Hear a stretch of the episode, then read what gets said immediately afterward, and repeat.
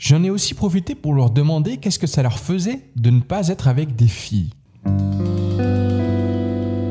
Bienvenue sur La foi où vous êtes-vous déjà demandé si l'ensemble de votre groupe se transformait en un seul groupe du même sexe? Que se passerait-il? Eh bien c'est exactement ce qui m'est arrivé durant une classe de découverte. C'était un groupe de 60 enfants et donc uniquement de 60 garçons, des ados en plus. L'école était une école privée et unisexe.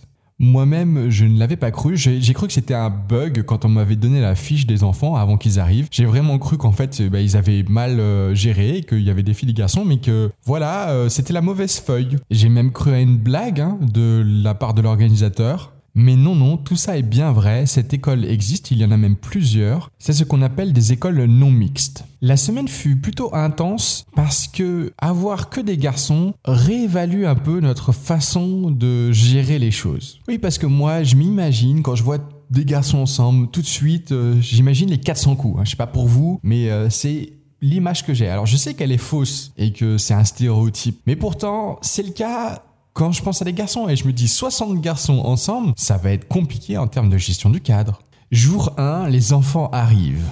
De grands ados bien costauds qui mangeaient bien. D'ailleurs, la cuisine n'avait pas pensé que des garçons mangeaient autant à leur âge. Et clairement, dès les premiers jours, on a eu des soucis en termes nutritifs. Ils mangeaient tout, ils avaient tout le temps faim. Par contre, quelque chose d'étonnant se produit aussi. Les garçons ne sont pas du tout dans la compétition. C'était comme si euh, ils avaient rien à prouver et du coup ça mettait une sorte d'ambiance vraiment chill quoi, vraiment tranquille.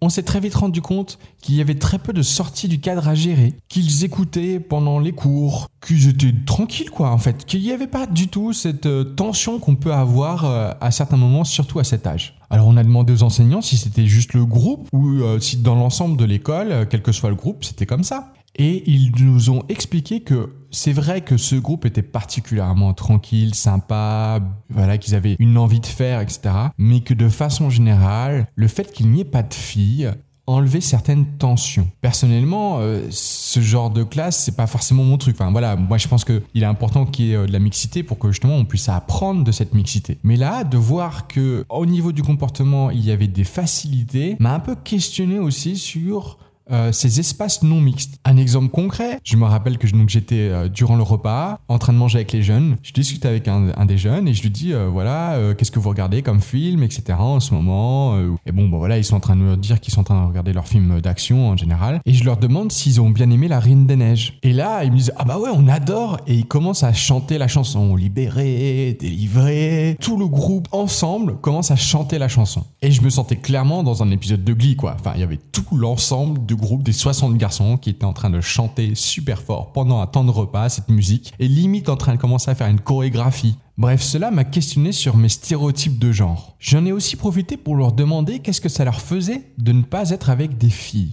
Et là, c'est quand même moins rigolo. Là, ils me disent quand même que ça leur manque, qu'ils aimeraient bien avoir des filles et qu'ils ont hâte d'aller au lycée pour enfin avoir des filles dans la classe. Je demande aussi aux enseignants comment ça se passe la transition entre le collège et le lycée. Parce que c'est au lycée que la non-mixité disparaissait. Et là, il m'explique que les enfants qui étaient justement très volontaires durant le collège, quand il y avait que les garçons, ben, pouvaient avoir une chute de notes, se sentir beaucoup moins intéressés par l'école, à partir du moment où les filles étaient là. Je leur ai demandé si c'était pas au final éviter un problème que tout simplement ne pas mettre de filles à l'intérieur du groupe. Et là, la réponse fut un peu plus évasive. Alors bien sûr, en plus, je n'ai pas commencé à parler des autres cas, euh, des questions de genre, etc.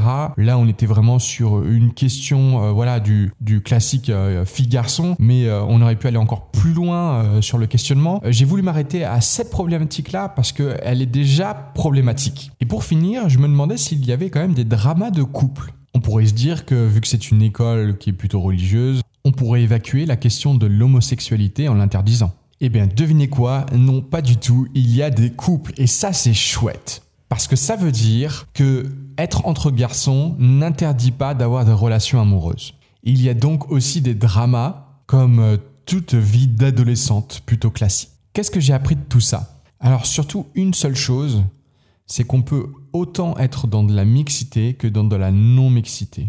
Plus je réfléchis à cette expérience et plus je me dis qu'il faut autant que je réfléchisse les espaces de mixité que de non-mixité dans mes séjours, mes colos, mes classes de découverte, mes accueils de loisirs, qu'en fait ils sont autant importants l'un que l'autre. C'était La fois où. Si vous avez aimé cet épisode, n'hésitez pas à le partager avec plaisir. Si vous avez une podcast, bien évidemment, vous pouvez mettre un avis 5 étoiles. Je vous souhaite une bonne journée. C'était Hugo de Parlons Péda.